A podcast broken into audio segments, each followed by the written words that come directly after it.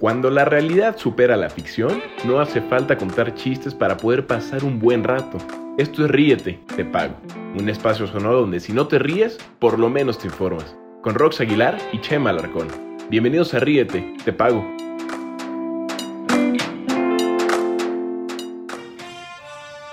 Párale. Episodio 6 se ríete, te pago. Ya estamos grabando. Muchas gracias por escucharnos de nuevo. Por Episodio prender. seis, Episodio 6. Se está logrando. Sí. Yo soy Rox Aguilar y a mi izquierda, como siempre, como cada semana, está Ah. Chema Larcón. Quería poner una canción como entrada triunfal. Es que estoy viendo un video del Canelo, entonces. Es me- que sí. Va entrando al ring, y pero no. Nos retrasamos por estar viendo los coches del Canelo. Nos van a. ¿Cómo, se llama eso cuando. Derechos de autor se Derechos llama. de autor. Es que en, en inglés o en Estados Unidos. ¡Ay, ya! Chema, llama eres muy white sican. D- DMCA. Eres muy white sican. Que es como Derechos del Músico. Oye, hay que decirle al Canelo que me adopte. Sí, a mí también. O que me alcanza. ¿Ah, viste? Vi- es- ah, por cierto. ¿Cuántos hijos tiene el Canelo? Tres, creo. Dato real, hace poquito el Canelo, alguien en Twitter le contestó, oye Canelo, soy súper fan tuyo, este, necesito una operación de algo, no sé qué. Ah, sí, sí. y sí. puso, busca, este... un Mándame num- tu- Ajá, un número para contactarte. Tiembla Guillermo del Toro. no, qué me pedo. Oye, sí, jalo que, que me apadrine algo el Canelo. La boda. sí. La pedo. De- maestría. decían que, que en Vallarta cerraba, no cerraba los antros, pero pichaba la peda. ¿Qué tal? Pues, este, Jalo encontrarme al Canelo en Vallarta. Ser su compa. pero ya es puro Bel Air. Sí, Es- sí, sí. Con su perfecto inglés. Ay, pobrecillo. Me cae muy bien el Canelo. Va a pelear la próxima semana.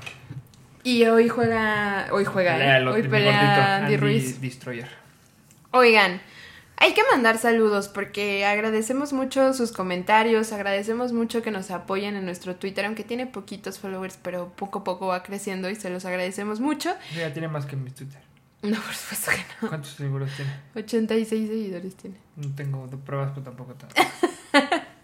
Esto, mm, Clau, Clau nos ha escuchado mucho, el hermano de Clau, que no sabemos cómo se llama, pero le mandamos un abrazo. Sandra también nos recomendó por ahí algunas notas. Eh, Rolando, creo que Alexia Salman sigue muy pendiente, por supuesto Chose, que es a quien acaban de escuchar presentando este podcast, y a todos ustedes que quizás nos escuchan pero no nos escriben directamente, pues les agradecemos mucho que sigan muy al pendiente, síganos arroba ríete te pago, En Twitter. en Twitter y en todas las plataformas de podcast que existan. Y si no estamos en la, de su preferencia, háganoslo saber. Ajá, mándenos un tuitaxo y ya, lo subimos. Mm. Oigan, cambiamos ya el orden de este podcast para empezar con un poquito más de risas y vamos a arrancar con Cala ladrando y vamos, vamos a arrancar con, parece chiste pero es anécdota, venga AMLO. Ya estoy poniéndome en forma. Macaneando. Un saludo. Sí. Que esta semana, o sea, de que, ajá, antes de empezar con nuestra nota, Ajá, sí, pr- sí, sí. nuestra primera nota del día, qué joya el video de AMLO, macaneando entre semana, en su mente, en el estadio de los Dodgers, acá, novena entrada, casa llena, dos outs, pichándole zurdo a Ortiz, en su mente, su cabecita blanca, imaginándose que está Su a punto blanca. de coronarse como campeón de la Serie Mundial. Qué joya, Exacto. qué joya. Sí, sí, sí, medio país eh, cayéndose, ¿no? Sí, Violadores El, llegando el, al el toro le, tocaron los huevos al toro y él ahí Sí, anda, sí, así, sí, y él ahí anda, ¿no? Macaneando, a gusto. A gusto. Oigan, pues fíjense que hay un problema en Estados Unidos. El 30% de los republicanos sigue sin quererse vacunar y el 11% de los demócratas sigue sin quererse vacunar. Está pasando un fenómeno que ya habían previsto algunos gobiernos estatales. ¿Se llaman gobiernos estatales en Estados Unidos? Sí, son como entidades Ah. federativas. No, son como gobiernos autónomos, tienen sus propias. Sí, sí, sí. Ya lo habían visto algunos gobiernos, algunas empresas, ya lo habían vislumbrado, ¿no? eh, que después de la ola masiva de vacunación en Estados Unidos, en donde se iban a vacunar personas mayores, personas eh, de, de riesgo y personas que sí creen en la vacuna, sabían que iba a bajar el porcentaje de demanda. Entonces, actualmente en Estados Unidos, el porcentaje de demanda, de, el, el porcentaje de oferta de la vacuna contra COVID-19 es mayor que la demanda que está teniendo la vacuna contra COVID-19. Y en algunos está... Qué envidia, ¿eh? Qué envidia, mientras Pues nosotros seguí Bueno, esperando... ¿ya te van a vacunar? Ya, no, shh. no, eso no se dice hasta que no sea un hecho. Ah, se toca madera. Pensé que Sí, ya la había sí, sí, cagado no. y tenemos que cortar esta parte. Eso no Sé se no se se, tenía se va, se va. Sí. Esto... mm, Lleva- según una nota que estoy leyendo, Estados Unidos lleva 234 millones de vacunas aplicadas. Imagínate. Esto, entonces está pasando que hay, o sea, en algunos centros de vacunación en donde tienen cientos de vacunas, Mm. no ha llegado gente en todo un día o llegan 50 personas y sobran muchas vacunas. Entonces, ¿qué está pasando? Que los gobiernos de, los, eh, de algunas ciudades o de algunos... em, ¿Cómo Estados. se llaman? No, lo más Condados. chiquito. lo- de algunos condados, lo que están haciendo es dar apoyo monetario a cambio de que la gente vaya a vacunarse, ¿no? Y demás. Algunas empresas como ATT, por ejemplo, lo que está haciendo es darle bonos a sus empleados. O sea, tú vas y yo, si tú eres mi empleado y decides ir a vacunar, yo te voy a premiar con algún bono o algún fondo de ahorro. Krispy Kreme daba donas. Krispy Kreme empezó a dar donas y lo más interesante, y el parece chiste pero es anécdota, hay algunas farmacéuticas en algunos estados donde la cannabis ya está como más regulada, está ofreciendo dosis de cannabis a cambio de que tú te vayas a vacunar. Algunas otras empresas están ofreciendo cerveza a cambio de que tú te vayas a vacunar. Yo no sé cómo funciona eso porque según Anaya de yo... estar en puta y decir, no, caguama. Porque según yo no puedes beber después de que te vacunen, entonces no sé cómo funciona, así de que te damos las chelas, pero aguántalas Pero en el refri un rato. Te las dan- no te las dan frías, Sí. ese, ese es el truco. Las dan calientes, entonces porque dices, puta, no, No, tengo que esperar. Entonces, ese es el truco. Y ese es el chiste, pero parece chiste, pero es anécdota. Estados Unidos está, Estados Unidos, sus empresas y sus estados y sus condados están regalando marihuana y cerveza y apoyos monetarios a cambio de que te vayas a vacunar. Había también una rifa que, o sea, De un coche, ¿no? ajá, una camioneta, todo terreno. Sí, jalo. Pues sí, o sea, qué padre, ¿no? Te sobran vacunas y te das la- el lujo de Regalar marihuana regalar marihuana a cambio de que la gente se vaya a vacunar. Eso sí es primer mundo, ¿no? Sí, y aparte, o sea, mucho, por ejemplo, el tema de Krispy Kreme. A lo mejor no es un buen ejemplo. Creo que en Cleveland eh, había una empresa de cines que si te ibas a vacunar, no sé, ahorita primero de mayo, ah, pues todo mayo ibas a tener entradas y palomitas gratis. Ajá. Si presentabas tu comprobante de vacunación. Sí. Que está muy famoso entre las cuentas de White tu CDC, como tu comprobante de Es la que yo no sigo, yo no tengo amigos Yo sí, white chicans. Yo sí. Pero bueno, el punto es que, pues, o sea, es un ganar-ganar para las empresas como este, este, esta empresa de cines y obviamente para la población, el gobierno y el condado y todo. Porque te vacunas, tienes como un esquema más... Sí, estás más protegido, aunque te puede volver a dar, te puedes enfermar, te puedes morir. Pero digamos que estás un poco más protegido y con eso reactivas la economía y además inte- incentivas a que la gente vaya y vaya al cine. Entonces, si él puede vacunarse, o sea, la persona que se fue a vacunar entra gratis, pero a lo mejor su acompañante no. Entonces, es una forma de incentivar la economía. Sí, sí, sí. Está, está interesante. Fue muy famoso esta semana en algunos medios eh, y en, está entre las lotas más leídas de algunos medios mexicanos, ¿no? Y sí, las cabezas suelen ser Estados Unidos regala marihuana a cambio de vacuna. Primer mundo, pues aquí. Pues aquí... No queremos vacunar a los doctores. Aquí hay doctores que se siguen manifestando a cambio de que los vacunen. Hay, doc- hay los, los profesores eh, están siendo vacunados antes que los médicos. Entonces, Complicado. complicado el tema, pero bueno, parece chiste, pero es anécdota. Marihuana y cerveza a cambio de la vacunación. Arriba las marihuanas. Arriba las marihuanas, Joaquín. Vamos a escuchar la siguiente nota y esta cabeza, este encabezado, ay sí, está a cambio, está a cargo de Gali, que canta muy feo, por cierto. Sí, qué oso. Pobrecito. esos videos que te encuentras en Facebook. Esos videos que te cuentas en Facebook. Un mexicano hablando de Roma y que el mismo Venecia le estén, el mismo Italia le estén dando esa ovación. Hay que ver la película. Sí, habla de México, ¿eh? Ah, Sí, en la época como- de los 70. La película de Cuarón habla de México. También habla la... Ah, ¿y habla por qué de se México, llama de la Roma? Roma. colonia. De la, De la Roma. colonia. Ah, perdón, yo dije, está en Venecia y habla de Roma. No. La semana pasada habíamos hablado de que los videojuegos no son un deporte. Seguimos en debate. Pero bien dijo Clau, ¿eh? O sea, es Eh, una competencia. es una competencia, no es un deporte. Lo acepto. Bien, yo también. Acepto mis ganancias cuando las veo. Pero hoy vamos a hablar de Twitch eh, específicamente, más que de los videojuegos en general. Que la semana pasada platicamos que Twitch se había convertido como en este espacio de recreación durante la pandemia, sobre todo para el tema de los videojuegos y demás. Pero, pues ustedes han dado una vuelta por Twitch o saben qué es Twitch, pues saben que Twitch es como, pues es una, es una empresa que es dueña, bueno, la empresa, Amazon es dueña de esta empresa, perdón. Ajá. Y la, como dato curioso, la CEO de Twitch es una mujer, no me acuerdo cómo se llama, pero es una mujer. Yo no sabía eso. Sí, y además últimamente, aparte de esta nota que vamos a dar, que es un poco eh, impactante, Ajá. Twitch también en recientes fechas, esta semana y la semana pasada, estuvo bajo críticas porque justo en la plataforma, además de poder tener estos espacios que hemos platicado de los videojuegos, de los podcasts, de los programas de música y demás, Que tú dijiste que incluso los han usado para dar para clases. Dar, dar clases, para temas políticos y demás, hay una, un espacio que se llama como solo platicando, just talking, donde literal es un güey platicándote, como si fuera un programa de radio, pero literal. Pero en Lo, streaming. lo estás viendo, ajá. Ajá.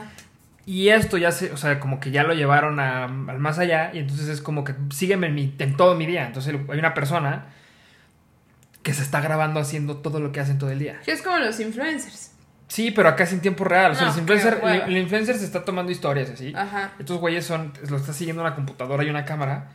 Y, ah, aquí cocinando, ah, aquí no sé qué, jugando con mi perro. Aquí haciendo pipí. Ajá, y entonces resulta que... Tuviste el avión durísimo. No, no, no, sí, es que voy a eso, espera, o sea, haciendo pipí, parece chiste, pero es anécdota.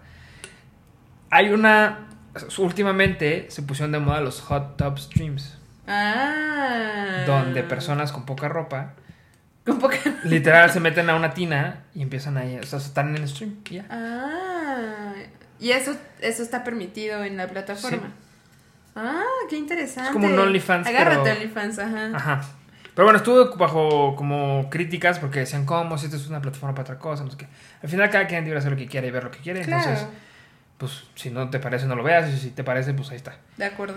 Pero, así como este tema que, pues yo creo que, pues si no lo quieres ver, no lo veas y si, si lo quieres ver, velo. Resulta que nuestros seguidores de Trump favoritos, los de los cuernos que se meten al Capitolio, De acuerdo. han encontrado en Twitch un refugio para dar estos Mensajes. discursos o mensajes extremistas en contra del gobierno actual y de este movimiento de QAnon.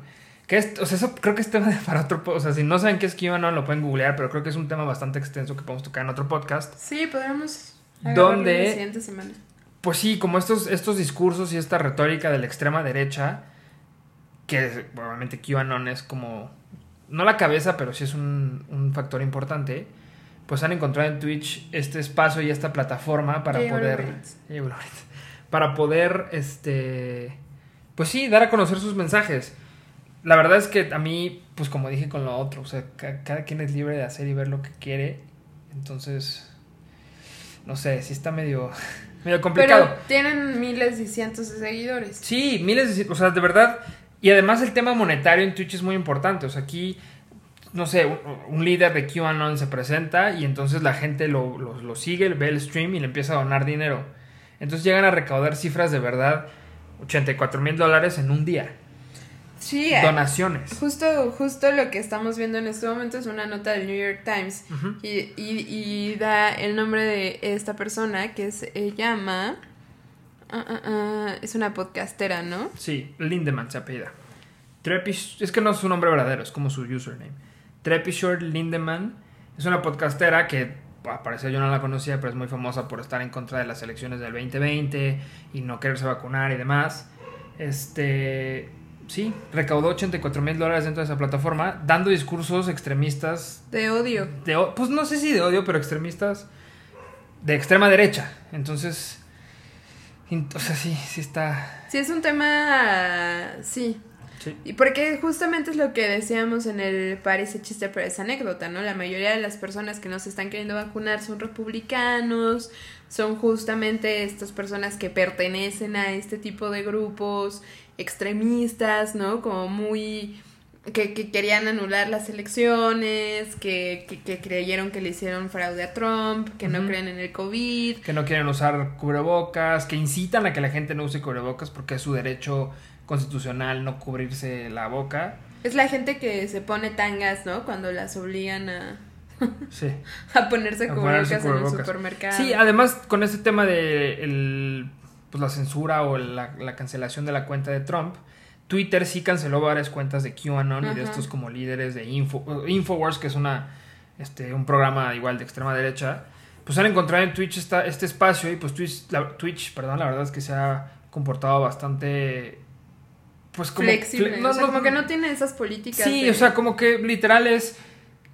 Si estás dentro de nuestros parámetros, mientras no pongas música que no te pertenece, mientras no enseñes completo desnudo, mientras no incites al odio, ni al. O sea, al odio me refiero así como a la muerte, desear la muerte a alguien o hacer algún acto criminal flagrante, pues tú eres libre de hacer y decir lo que quieras y la gente es libre de verte y darte dinero si lo, así lo permiten. Pero literal, esta propaganda está generando ingresos, o sea, se está monetizando la propaganda de, extrema derecha. ¡Wow! ¡Qué Sí. fuerte! Sí, sí, sí, y además es, es interactivo porque en Twitter tú pones un tweet o sea en un en vivo y sí te aparecían las notificaciones, pero en. Twitch puedes tener como un diálogo de ida y vuelta entre el que está streameando y el que está Ujú. el que lo está viendo. ¡Qué fuerte! Sí. Moneticemos la ultraderecha estadounidense, dicen los de Twitch. Sí, sí, sí, está, está interesante. No sabemos hasta dónde, hasta dónde Twitch pueda sacar un comunicado o ¿Hasta dónde se dónde emitir una postura, O- sí. o- y hasta dónde también la sociedad estadounidense va a decir, oye, Twitch, ¿no? Porque justo estamos como en esta época mm, en social en donde pues nosotros definimos muchas de las políticas empresariales, ¿no? Con las exigencias y la ética social y demás. sí. Entonces quizás no esté contemplado dentro de Twitch y quizás Twitch te esté diciendo como pues cada quien es libre de opinar lo que quiera. Y si eso le genera ingresos como estas iglesias de párete sufrir y ese Sí, tipo de sí, sí, cosas, claro. pues bueno, pues adelante, ¿no? Pero ajá, hasta qué punto la sociedad estadounidense va a permitir que sus hijos de 13 años puedan sintonizar una cuenta de Twitch de, extrema, derecha. Pues sí. Cosa que pueden ver en su casa si sus papás son Ah, de extrema acuerdo, derecha. de acuerdo, Entonces, de acuerdo. sí, es- está, está complicado. Y como decía Twitch, pues sí, mientras no cometas un crimen, pues tú eres libre de hacer decir lo que quieras. Claro, pues al final es una opinión, ¿no? Ya muy tú pedo qué haces si rompes el Capitolio o viajas un avión o... Sí, y además, por ejemplo, retomando el tema que, que la nota que cubrimos hace rato de los incentivos, pues hay gente que no cree en la vacuna puede, puede pensar que esos incentivos están mal, porque está dando incentivos para algo que yo no- que le hace daño a la gente, ¿no? Ajá, sí, sí. Pensando sí. que le hace daño a la vacuna a la gente. Pues lo mismo, o lo mismo ellos, o sea, pues porque si yo estoy, si yo creo que esto es lo correcto, yo puedo hacerlo y decirlo. De acuerdo. Y nosotros pensamos que está mal, pero pues es como los dos, Sí, los- sí, las dos caras de la moneda. Qué fuerte. Interesante. Es como la gente que está escuchando este podcast. Exacto. Oigan, no tenemos tu cortinilla para la política. No, porque era el tema inicial, pero podemos inventarnos algo. Hay que inventarnos alguna. Bueno, después de estas palabras va a ir una cortinilla. que le, ro- que le robé a la presidencia. Sí le robé, sí le robé, sí le robé. Poquito, porque está bien pobre. Poquito, le di una resuradita. Nomás una resuradita. Qué gran cortinilla. Oigan, ¿te acuerdas del nuevo aeropuerto de la Ciudad de México? ¿El primero o el de la no, no, no, el, el Naim, El chingón. el chingón. El que, el- no, no es que es chingón. Imaginemos cosas chingonas. El de la ¿Quién, X. ¿Quién decía imaginemos Chicharito. cosas chingonas? Ah, Chicharito. ser. Sí, sí me acuerdo. El que iba a estar, sí, el de Bueno, Texcoco. El No aeropuerto es cierto, el de Texcoco no me fui, perdón. Sí, No. Ah, sí, el de Santa Lucía es el otro, perdón. el del aeropuerto sí. de Texcoco con, eh, el- fue un proyecto de Enrique Peña Nieto. eh, se lanzó para concurso en el 2014. Seguramente lo recuerdan, lo ganó Fernando Romero y Norman Foster porque es, eh, lo- el concurso lo ganó esta empresa México-estadounidense, Me- Mexa Gringa, y una consultoría europea, Tex-Mex, No, Tex-Mex exactamente. es. Sí. El aeropuerto de Texcoco de, estaba conformado por 846 mil metros cuadrados, pensando para, eh, pensado para terminarse en el 2020. Agárrate los costos, ¿eh? Costó más de 330 millones de pesos, más, Lo que costó cancelarlo. más 102 millones 103 mil pesos de campañas de promoción que invirtió el gobierno federal entre el 2015 y el 2018. La publicidad del aeropuerto. Que no me acordaba cómo se llamaba. La purita estaba. publicidad. Muy, muy buena campaña, ¿eh? Muy- muy- no, no me acordaba ni dónde estaba. La mayoría, la, la- las dos ganonas, ¿no? De la publicidad del nuevo aeropuerto, que seguramente lo recordarán, creo que todavía alcanzó López Origa a decir varias notillas ahí de... Ah, entonces no era publicidad, era Chayo. Pues las dos cosas, Chayo. las dos Le cosas. pasaban ahí a- al teacher y a. Al ¿Cómo se llama la que está ahorita? A Denise ¿Dresser? Dresser. El nuevo aeropuerto va a tener salas VIP para Exacto, todos. sí, sí, sí, ese tipo de cosillas. Pensé que era publicidad Los literal de que ganones- No, también, espectaculares, también. Los ganones fueron Televisa y TV Azteca, después creo que el Universal y ya como me- medios impresos y... El Reforma. El Reforma seguramente. Esto, y la cancelación, como bien dices, en la cancelación en el 2018 con la actual administración, fue de 113.327 millones. Bueno, Casual. Un, un sueldito. usted, un sueldito de, de Samuel García. Ustedes y yo diríamos, bueno, pues ya fue, ¿no? O sea, ya nos tenemos que ir a la base de Santa Lucía, Que ¿no? está en casa del. Que está, si yo, si a mí me parecía lejos Texcoco, imagínate Santa Lucía, no. Sácame la duda, Roxy, si no me puede decir que estoy muy mal. Con este, con el Naim, ¿se iba a cerrar el de ahorita, el Benito Juárez? ¿O solo era con el Santa Lucía? Solo es con el de Santa Lucía. No estoy segura O sea, de si estaba en el plan. No estoy segura de si estaba en el plan eh, quitar el aeropuerto actual con Enrique Peña Nieto. No sé. No estoy segura. Mm, No sé. Te fallaría. Bueno, si alguien en Twitter lo sabe y nos puede decir. Exacto. Arroba ríete te Sí, chavo, sí se va a cancelar, entonces vas a tener que ir a Texcoco para volar. Eh, ustedes y yo pensaríamos. Bueno, pues ya fue, ¿no? O sea, Ta- ni modo. Sí. Se veía Fue bien bueno bonito. duró. Sí, exacto. Se veía bien bonito, la neta. Sí, sí, sí. Resulta que a alguien se le ocurrió inscribir el proyecto a uno al Nobel de la La arquitectura. mamá del arquitecto. La mam- la mamá de Fer se le ocurrió Salud. inscribir. Saludos a Fer.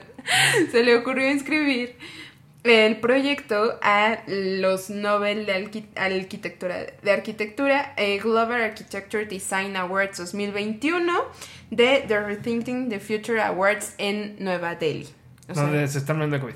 de hecho, justamente donde se está muriendo el COVID, ahí inició este galardón de la arquitectura hace nueve años, este, en el 2021, es el noveno año que se otorgan estos premios mundiales de la arquitectura y el diseño, que si lo ganas resulta que es el más chingón de los chingones en la arquitectura y en el diseño. No recuerdo cuántas categorías son, pero para este año eh, se inscribieron ma- 1.400 registros de 50 países diferentes. Y resulta que el aeropuerto, el nuevo aeropuerto de la Ciudad de México ganó el premio a la categoría transporte del premio global. ¿Por qué? ¿Por qué, Rox? ¿Por qué chingos lo ganó? Bueno, por sus símbolos de la cultura mesoamericana y mexicana, por su estructura liviana, eficiente y por su visión de un aeropuerto futurista Es que sí que se adapta a las necesidades de una de las ciudades más importantes del mundo. No, es el Soriana que están construyendo. Entonces, Mam. la bodega La horrera. bodega horrera con un mamut. Exactamente. Con donde hay tolvaneras. Y un monte. Exactamente. y agua de caño. Ahora, eh, hasta el momento. Es- San- aparte está inundado, ¿no? El Naim se inundó. Ya les valió madre y se inundó. Sí, o sea, estaba bien bonito. La verdad es que yo en ese, hace hace 10 años. ¿En qué año estamos? ¿2021? 2021. en el 2014, como buena hate de Peña que, que era, Está ¿no? En su eh. momento estaba espantoso, para qué gastábamos tanto dinero, qué les pasa, está lejísimos, ¿no? Y ahora lo veo así de puta, no sabes lo que tienes hasta que lo pierdes. Estaba bien bonito el aeropuerto, sobre todo cuando sufres, ¿no? Ya cuando sufres eh, lo que significa estar en una sala de espera en el aeropuerto actual, trasladarte de- en el aeropuerto actual a cualquier punto de la Que ciudad. llegas y huele a basura. Llegas y huele a basura, ¿no? Sí, sí, es difícil, es difícil. Entonces, este premio, este aeropuerto constru- eh, que iba a estar construido por Fernando Romero y Norman Foster, ganó el premio de arquitectura este año. Qué joya. Todo se Que por cierto, o sea, también cabe mencionar, no todo es color de rosa con ese de- aeropuerto. Los, como vieron, los costos eran una marranada. O sea, Y sí, o- y, y es algo que yo siempre he dicho cuando, cuando dijeron que no, el nuevo aeropuerto, o sea, sí, el aeropuerto que se iba a construir sí tenía muchos temas de eh, desvío de recursos Claro. y to- todo ese rollo, pero no, o sea, nomás era, ok, investigamos, vemos dónde está el desvío de recursos, castigamos a los responsables y seguimos con el proyecto porque es un proyecto eficiente, bonito, con premios de arquitectura, hecho por, por una México-americana, pero bueno, eh, o sea, está el rollo mexicano, la cultura mexicana, o sea, lo que, por lo que lo premiaron, pues sí, no es como que lo construyeron los gringos de acuerdo. o los europeos, o sea, sí, era representativo de México y pues Y ya, y ya fue, pero bueno, entonces estos arquitectos ya, si ustedes los quieren contratar para la remodelación de su casa, pues ya les van a cobrar mucho un más poquito caro. más, es que era antes del premio. Sí, La neta lo empecé a investigar quién inscribió el premio. su mamá. Nun- nunca supe quién lo inscribió. Seguramente Peña. fue su mamá Peña. Peña ¿no? desde Barbados, donde sea que esté. en su madre voy a meter mi aeropuerto. Mi aeropuerto, estaba bien bonito. Sí, Sí, estaba bonito. La neta sí estaba bonito. Eh, el- el- ya, ya el tema de corrupción y desvío de recursos, como digo, sí era Brutal. grave. O sea, imagínate, en tres años se gastó 102 millones 103 mil pesos en publicidad. Sí, pero pues la cancelación costó 113 mil millones. No, o sea, la cancelación. O sea, no es ni el Costó- 10%. Hasta ahorita, No el aeropuerto de Santa Lucía, del actual gobierno federal, está costando, ojo, hasta ahorita, ¿eh? Ajá, Falta un rato, ajá. 74.500 millones de pesos. Sueldito, Samuel García.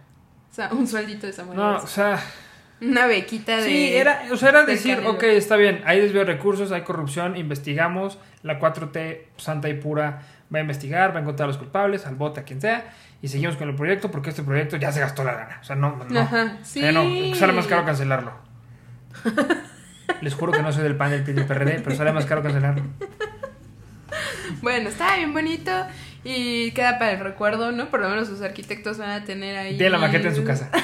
Su mamá. su mamá. Ahí Sí. queda la nota de política de esta semana. Y vamos con un tema muy interesante, sobre todo si no entienden nada de americano. Martinoli, por favor. ¡Golazo infernal! ¡Tantas veces te pedí una, desgraciado! ¡Tantas veces! Ayer tú estabas viendo un video de Martinoli.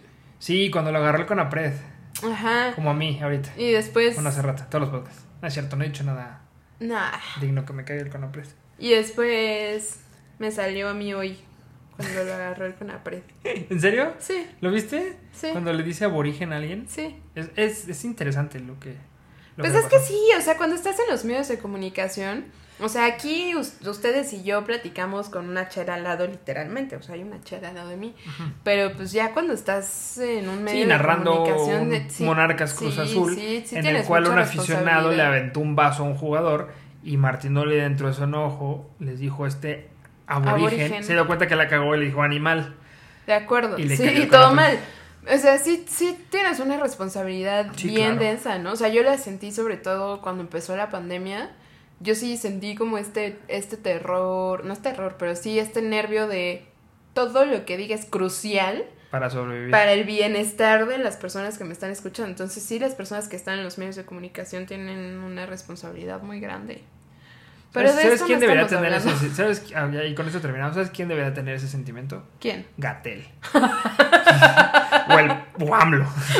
Lo que diga puede que un güey salga sin color que se le cae y se muera. Mejor, mejor me aguanto, o sea, pienso lo que voy a hacer. Pero bueno, ya, ya estamos tirando mucho amor Sí, este- no, lo siento. Sí, pero bueno, vamos a con el tema de deportes.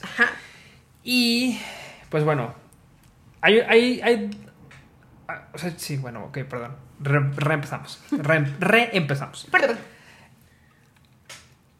Ah, Yo soy fanático del fútbol soccer, pero creo que mi, segun- mi segundo deporte favorito es el americano. Les juro que no soy white chican, pero a me, divierte mucho, me divierte mucho. Entonces, hay, hay dos o tres fechas importantes para un aficionado al fútbol americano. Obviamente la primera es el Super Bowl. Claro. Independientemente si sea tu equipo o no, es un muy buen espectáculo y que casi todo el mundo lo ve. Menos el medio tiempo. El tiempo con el güey perdido entre los... En Galerías El Triunfo o, o las parisinas, así. Puta, he perdido a mi mamá entre todos estos rollos de tela. Pero bueno, este... e- El Super Bowl, la- cuando empieza la temporada, por ahí es agosto, septiembre. Y otra, para los que son de verdad clavados y siguen el fútbol colegial y demás, es el draft. El draft de la NFL. Entonces, para los que no conocen el draft de la NFL, es prácticamente una, una convención, de hecho ellos le dicen convención, donde los jugadores elegibles que salen del colegial, que para ser elegible colegial tienes que haber terminado la preparatoria, high school, y haber tenido por lo menos tres años tres años en competencia de, de fútbol colegial, de la. NCAA. Entonces con eso ya eres elegible. Igual puedes hacer ahí como que alguna... eh, Chanchullo. Pues no chanchullo, como alguna negociación para decir, oye, quiero ser elegible antes, quiero ser elegible después. Este, y, y ahí te ponen como condiciones a los jugadores para que puedan ser elegibles para entrar a la NFL. Si quieres entrar por ese, por ese lado, porque puedes entrar por fuera como undrafted, como ha habido muchos casos de eh, jugadores muy famosos y muy ganadores dentro de la. NFL, Ajá, ajá, sí, sí, sí. que no entraron por el draft, pero bueno.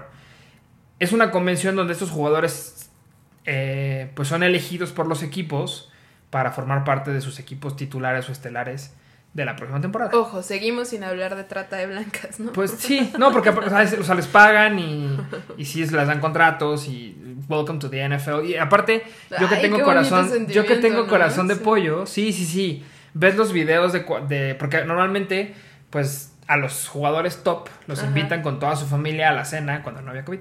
Los invitan a la cena y entonces están sentados con toda su familia y están viendo a ver qué equipo los escoge. Obviamente, antes de esto ya hay como platiquillas y los rumores y así, pero no sabes. O sea, puedes que te vayas, si te vas en la primera ronda, segunda ronda, que ahorita platicamos de las rondas. Este, pues sí, como que este sentimiento que veo los videos donde reaccionan los jugadores, que les habla el, ma- el coach y les dice, No, hey rookie, sí. welcome to the NFL. Ahí ya. ¿Me Lloras. Sí, Sí, obvio, yo también lloro. Pero bueno, es, es este espacio este, que viene después de un. Pues sí, se llama el Combine, que es donde los jugadores van y. Ahí sí, parece trata de blancas. Muestran sus habilidades, como Hunger Games. Cuánto brinco, cuánto corro, este, qué tan rápido mi fuerza, cu- cuántas veces puedo levantar en la presa, no sé cómo se llama, bench press, no sé cómo se llama, Sí. en el banco. Sí, sí, sí. Este, te dan tus números y bueno, ya con eso te van rankeando. ¿Cómo funciona el draft? Pues sí, el, equipo más, el peor equipo de la temporada pasada tiene el primer pick. Son Ajá. 32 equipos, hay 32 picks. Son 7 rondas. Esta temporada hubo 250, 260 picks. O sea, 250, 260 jugadores van a entrar por este medio del draft. Y pues sí, este draft se llevó a cabo esta semana y es uno de los eventos más importantes. Se lo rolan entre varias, varias ciudades en la, en la Unión Americana. Este año tocó en Cleveland. Y como dato curioso, esto empezó en Filadelfia en los años 30. Antes de que empezara la NFL, antes de que existiera todo esto. Eran Ajá. ocho equipos y se juntaron para decir, oye, pues ¿por qué no vemos a los chavos? Nos juntamos en un hotel, agarramos la peda y pues escojamos qué jugador quieres para tu equipo. Jalo. Entonces lo armaron en los hoteles y lo han hecho en varios hoteles. Creo que en Nueva York lo han hecho en el Waldorf Astoria, lo han hecho en el Hilton, no sé qué madres. Ya lo hacen, ya cuando lo televisaron y lo hacían un evento como masivo de entretenimiento, lo hacen en teatros, lo hacen en centros de convenciones, invitan a los fans. Todo un show. O sea, la verdad es que es un espectáculo bastante, bastante entretenido. Y como dato curioso, Ajá. este. es- es- o sea, quiero decir que es como arcaico. Ajá. Porque de verdad los equipos anotan en un papelito a qué jugador quieren. Entonces, pero están hablando por teléfono, así que. Es que "Oye, es una subasta de personas. Sí, es una sí, la verdad es que es como una subasta. Pero entonces, Pero no nada más el draft de la NFL. Ajá. O sea, cualquier draft es una... Pues Sí. O sea, sí es así como yo doy tanto, pero no. no, porque no, no es de subasta, no es quien da más. Es quien te toca y a quien pero puedes agarrar. ajá, es como, como lo más cercano, según yo, de la cultura pop de alguien, o sea, de alguien que no está tan cercano a los deportes. Cada temporada de Club de Cuervos, cuando iban a- al draft, el al mercado de piernas. ajá. Exacto, es más o menos lo mismo. Pero bueno, eh, hay películas y hay series y muchas cosas que hacen alusión a esto. Pero si ustedes no lo han visto, los, los equipos están en sus war rooms, como centros de comando, tomando llamadas, viendo qué jugadores, quién queda, haciendo trades entre los equipos. Y en una ocasión, Rox, déjame contarte, que es algo que yo no sabía y me enteré y me dio muchísima risa, porque aparte le pasó al actual campeón del Super Bowl, a los, a los Tampa Bay Buccaneers, que en 1982 era tanta la emoción y tanto el despapalle, que eran teléfonos así de ring, ring, tú estaban hablando por teléfono y entre tanto ruido no escucharon bien el nombre del jugador. ¿Y qué crees? Agarraron otro. Agarraron otro güey. No. Sí, iban por el. De hecho, querían agarrar a Booker Reese Ajá. en el número 17, en el pick número 17, y agarraron a Sean Farrell. La verdad, no sé ni quiénes son estos jugadores, pero está cagado que. Imagínate toda tu planeación de un año. Se perdió porque alguien estaba gritando al lado del teléfono. No, pero imagínate qué triste ser el güey que te digan, es que no eras tú. Pues es que ya no pueden porque lo escriben en el papelito, lo mandaron, lo dijo el comisionado y se acabó. Sí. Lo presionan con su playera y. Puta, no es ese. era, no era, blanco y este es negro. O sea, sí, Ajá, la verdad sí, sí, sí, puede pasar eso. Entonces, pues sí, es una de las cosas curiosas que pueden pasar en este draft. Oye, ¿y cuántos picks tiene cada equipo? Son siete rondas, siete picks. Sin nada, si no pasara nada. Pero la verdad es que hacen trades, hacen cosas. O sea, por ejemplo, si yo quiero un jugador tuyo, tú siendo Rocks de Carolina, ¿Y por qué tengo que ser el caro? bueno, Rocks de Dallas. ok, Rocks de Dallas, es que yo quiero ser de Dallas, pero bueno. ni modo, Yo soy. te chingaste. Yo soy los Tampa Bay Buccaneers, campeones del Super Bowl. Yo quiero un jugador tuyo. Ajá. Pues fíjate que te voy a dar selecciones del draft por tu jugador. Entonces yo me voy a quedar con menos Ah. selecciones, pero tú vas a tener más. Tú, tú vas a tener más oportunidad de armar tu equipo con chavitos nuevos. Chavitos bien. Chavitos bien. Oye, muy bien. Sí. Sí, sí, es un gran evento. Sí, los- y además, o sea, es, la- es una forma de entrar a la NFL. Otra forma para los que no tienen presente. Hay muchos jugadores, como decíamos antes, que han llegado a la NFL sin pasar por este proceso del draft. Ajá. Uno de ellos, muy cercano a mi corazón, Tony Romo, no lo, ni siquiera lo Muy invitaron. cercano a mi corazón. No lo invitaron, lo, agarran los, los Cowboys en el 2003 y no debuta hasta el 2006.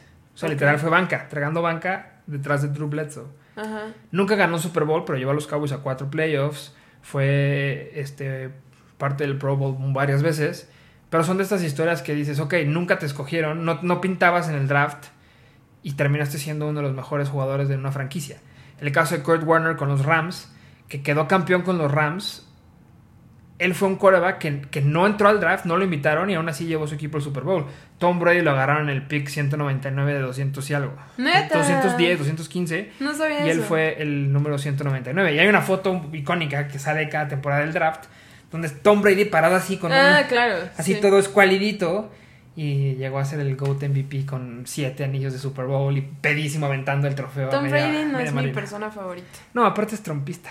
Aparte es trompista. Y le da besos a sus hijas en la boca. fun, fun fact. Fun fact. Sí, sí, sí, sí, es, es interesante. Y además, ahora en La pandemia. subasta de jugadores. subasta de jugadores. Y ahora en pandemia no, se, no, no invitan a tanta gente. Pero. Justo en el tiempo del Super Bowl hacen como esta comparación donde. El, cuando una ciudad. Cuando una ciudad recibe el draft. Se equipara la cantidad de gente que los va a visitar como cuando es el Super Bowl. Porque el Super Bowl tienes un, número limitado de personas que pueden entrar al estadio. Claro. Acá no. Acá la primera que hicieron así como rompiendo la grande fue en. Chicago y le hicieron en, no me acuerdo el nombre de la plaza, pero en una plaza abierta donde estaba el escenario, los jugadores atrás, entonces los, los familias, fanáticos de. Chicago estaban ahí todos viendo que, ¿Quién, quién iban a agarrar, entonces ahí pues es una fiesta, de verdad much- va muchísima gente y hay como muchísimos eventos, muchísimos conciertos, este todo lo del Fan Fest y NFL Ajá. Experience y todo eso. Es, en tema monetario, el draft se volvió otro evento más que vende la NFL. Oye, ya se me olvidó lo que te iba a preguntar. No sé. No Me no acuerdo. Bueno, Ya no te acuerdas. ya no me acuerdo. Pero si me acuerdo te pregunto. Super White Chicken, mi, mis dos segmentos. No, pero está muy bien. Está muy bien para quienes no conocemos tanto de los draft. Ah, sí, este es el segundo draft entonces de la NFL en pandemia. Sí, el, este se fue en Cleveland y el pasado me parece que fue en Kansas, creo. No recuerdo, pero sí. Donde no invitaron a tanta gente. Pero aún así es televisado y mucha gente lo ve. Sí, yo sé, yo sé, yo sé. Yo sí vi ahí en mis redes. O sea, yo me enteré del draft porque vi en mis redes sociales mucha gente viendo el draft. Ujú. Y a ti, obvio, ¿no? No lo pude ver completo, pero sí. La verdad es que es un poco tedioso también. Porque Sí, qué entre la, primer- la primera 200. ronda de las siete, las primeras una o dos, duran el tiempo para escoger varios minutos. Entonces, pues cuando ya están, ya cuando los- sabes que, quién van a agarrar, Ujú. o sea, algún equipo o es un equipo que no te importa, pues te echas así como que están pensando y pasan análisis y así, entonces te da un poco de flojera, pero sí, cuando le toca a tu equipo sí es un poco Emocionante. Sí, pues porque no sabes qué van a agarrar, es como la puede ser la cara de una franquicia, este año agarraron a un quarterback lo- de como first pick que el que me diga esta referencia en Twitter, agarraron a Sunshine como quarterback. eh, los Jacksonville Jaguars Muy bien. al Leandro Augusto. Igualito. Trevor Lawrence. Muy bien. Pues ahí está el tema deportivo de esta semana. Ya no vamos a hablar, ya no hablamos de fútbol, soccer. Y creo que ya nos vamos con nuestra última sección. Creo que sí, Rox. Oye, vamos muy rápido, muy bien. Nos falta Samuelito García. Pues hay que correrle porque ya no hay pila. Úchales. Venga, Sam. Que soy un meme, que no me puedes tomar en serio. ¿Qué es redes sociales progresistas? Fíjate que me puse a investigar. Rox. Y resulta que Redes Sociales Progresistas es un partido político que empezó como asociación civil en el 2019. ¿Estás viendo mis notas? ¿No? Ah, ¿Tú lo, lo anotaste? yo tengo mis notas. No ah, bueno. mis notas. Sí, en el 2019 lo abrieron como asociación social, asociación civil. Ándale, asociación social. Me fui al.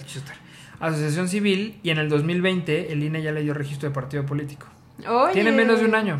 Muy bien. No sé quién es En el líder. noviembre del 2021. En noviembre del 2020 el INE le dio el registro. El líder del partido es José Fernández González, yerno de la maestra Elvester Gordillo. ¿Cómo? Eso chisme no me lo sabía. Exactamente, es, ah, fue altamente criticado, incluso igual que el partido de Felipe Calderón. Que no le dieron el registro. Eh, sí, también ahí estuvo medio metido por falsas firmas y. ¿Cómo? Y, y, em, dinero. Mala vida. Raro, ¿no? Esto. mm, José Fernández González, el yerno del Bester, ya se desprendió, se deslindó del Bester, dijo que la señora no militaba ahí, que como es su suegra le cagan las... No, no es cierto, no, no dijo eso. Esto, que la señora no militaba ahí. Y por otro lado, desde que salió el partido, redes sociales progresistas se mm, pronunciaron muy a favor de la 4T. Entonces hubo mucha gente ¿Cómo? que los vinculó. El mismo Alfredo Dame, que vincula a redes sociales progresistas como un partido satélite de la 4T de Morena, muy cercano a Andrés Manuel López Obrador. Les digo, José Fernández González dijo, no, no, no, nada que ver, o sea, nosotros nos cae bien la 4T, saludos, en algún punto vamos a hacer coalición, pero no, no, somos otro partido, nada que ver, no, no nacimos de la cabecita de algodón para nada.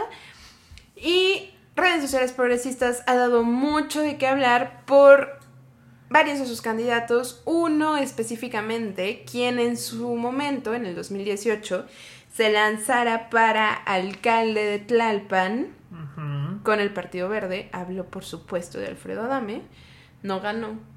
Qué bueno. Creo que Tlalpan merece mejor que eso. Híjole, es que Tlalpan hemos dado muchas Ah, cosas claro. de qué hablar. Claro. Pues por eso, una disculpa. Los, Pero lo, lo bien, lo tlalpenses pedimos una disculpa por haberles dado a, a Claudia Sheinbaum. Desde ahí arrancamos con nuestros gran- graves problemas de agua. Sí. Y ahora que no ganó y que Adame, ¿no? Y que dice que le robaron la, la alcaldía, eh, se postuló con redes sociales progresistas para ser al eh, diputado local, diputado en Tlalpan. Y pues de eso es nuestro meme de esta semana, porque Sí, ya no sé qué más decirles. Seguramente vieron las Sí. mentadas de madre afuera de Six Que no es un meme eh, imagen, es un meme video. Es un meme video. Pero además, híjole, está raro porque. Que, que yo oí, o no oí, chisme. Yo había visto una nota donde decía que el eh, partido Redes Sociales Progresistas se quería deslindar de Alfredo Adame. No, era mentira. sí. Ah. No, ellos lo. Pues o hecho bien. Redes, redes sociales progresistas lo apoyó desde aquel eh, audio en donde dice que se iba a chingar cuatro mil, cuatro- 40 Cuarenta y- millones de 40 pesos. millones de pesos ¿no? en ventas de cubrebocas cubrebocas 13M. 13MKN8710-35. 13 me se deslindó también de Alfredo Adame. Y pues este es el meme de hoy. O sea, la verdad es que, ¿qué les decimos? Seguramente vieron todo, ¿no? Me parece sí terrible que esa sea su estrategia de, De campaña. de campaña, ¿no? Mentadas de Que ya se madre. disculpó, dijo que estaba enojado. También No, pero esa ha sido su estrategia desde siempre. Sí, sí, sí, eh, o sea, pelearse con el de cañitas, No, no, no. O sea, mentarle la madre a la gente y que la gente lo busque para que le miente la madre. Ah, qué joya, ha sido su marcar. estrategia y que le ha funcionado. O sea, con eso ha ganado popularidad precisamente desde que se peleó con este cazafantasmas. Ro- Con Carlos Trejo, Carlos ¿no? Entonces, pues, me parece, o sea, ahora sí que parece chiste, pero es anécdota, esa es la clase política a la que aspira eh, un nuevo partido mexicano. Sí, tristísimo. Que, que no lo defiendo, decía, no lo defiendo, pero en el video que salió, que creo que era una, una entrevista, En no, un reportaje de Milenio, Sí. se ve claramente que él está fuera de Six, de Six Flags, lo está entrevistando a la reportera o la, la periodista, y le... Y algo le está, o sea, así como, ay, ¿y tú, qué? O sea, ¿y qué te caracteriza? No sé qué, soy educado, no sé qué. Ay, sí. Y en eso pasa un coche y le miente a la madre.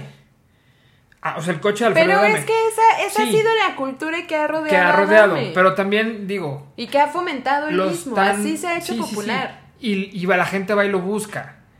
O sea, Ajá. también, ¿para qué le dan O sea, importancia la gente Alfredo va y lo provoca. Exacto, la gente va y lo provoca. Para quienes quizás no están tan familiarizados con la campaña que ha ejercido Alfredo Adame desde un principio, pues esa ha sido.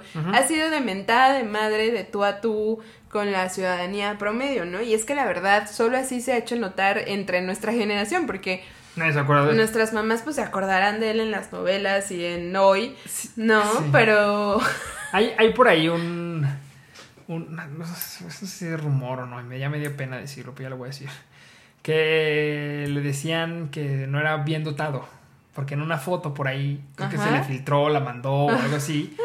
Pues no sabía que era bien dotado. Entonces, creo que nuestra generación lo, lo conoció. Primero por pelearse con Carlos Trejo. Por este rollo de... Y además porque... Yo no sabía que no estaba bien Sí. dotado. Yo, yo, yo lamento saberlo, pero si te metes a, su- a las redes, o sea, sus, A sus redes al sociales Twitter progresistas. y buscas a Alfredo Adame, mucha gente le tira Por, eh, por por, no... no... estar bien dotado. Y él, y él contesta, o sea, sí. Es que sí, eso es terrible. Terrible, pero, terrible, Pero, terrible. la- o sea, pero dentro de esta campaña horrible y sádica y, e irrespetuosa y que no le, le, le desea a ningún país ni a ninguna alcaldía, lo ha hecho bien. ¿Quién? O sea, no, no, no que yo lo haya hecho bien. Esta campaña la, la, ah, le ha dado la, Exacto, sí, la exposición que quisiera tener. exacto. Terrible. Terrible. Este mismo partido, siguiendo con el meme de hoy, redes sociales progresistas, tú me lo mandaste, lanzó para candidata también a diputación a Rocío Pino, alias La Grosera, una tuitera, entiendo, una streamer, una mm, influencer que va para diputada al distrito 3 de Hermosillo. Su publicidad es una verdadera maravilla, la mujer sale desnuda ¿Embarazada? completamente desnuda, embarazada y dice la grosera por no sé qué, ¿no? Sí, dice, conmigo tu voto cuenta por dos. Cuando nace un niño, nace la esperanza de un mejor mundo. ¿Qué tal? Y sale Rocío Pino, la grosera, diputada federal para el Distrito 3 de Hermosillo. Pero lo curioso aquí, Rox, es que te pone su página de web. ¿no? ok, perfecto.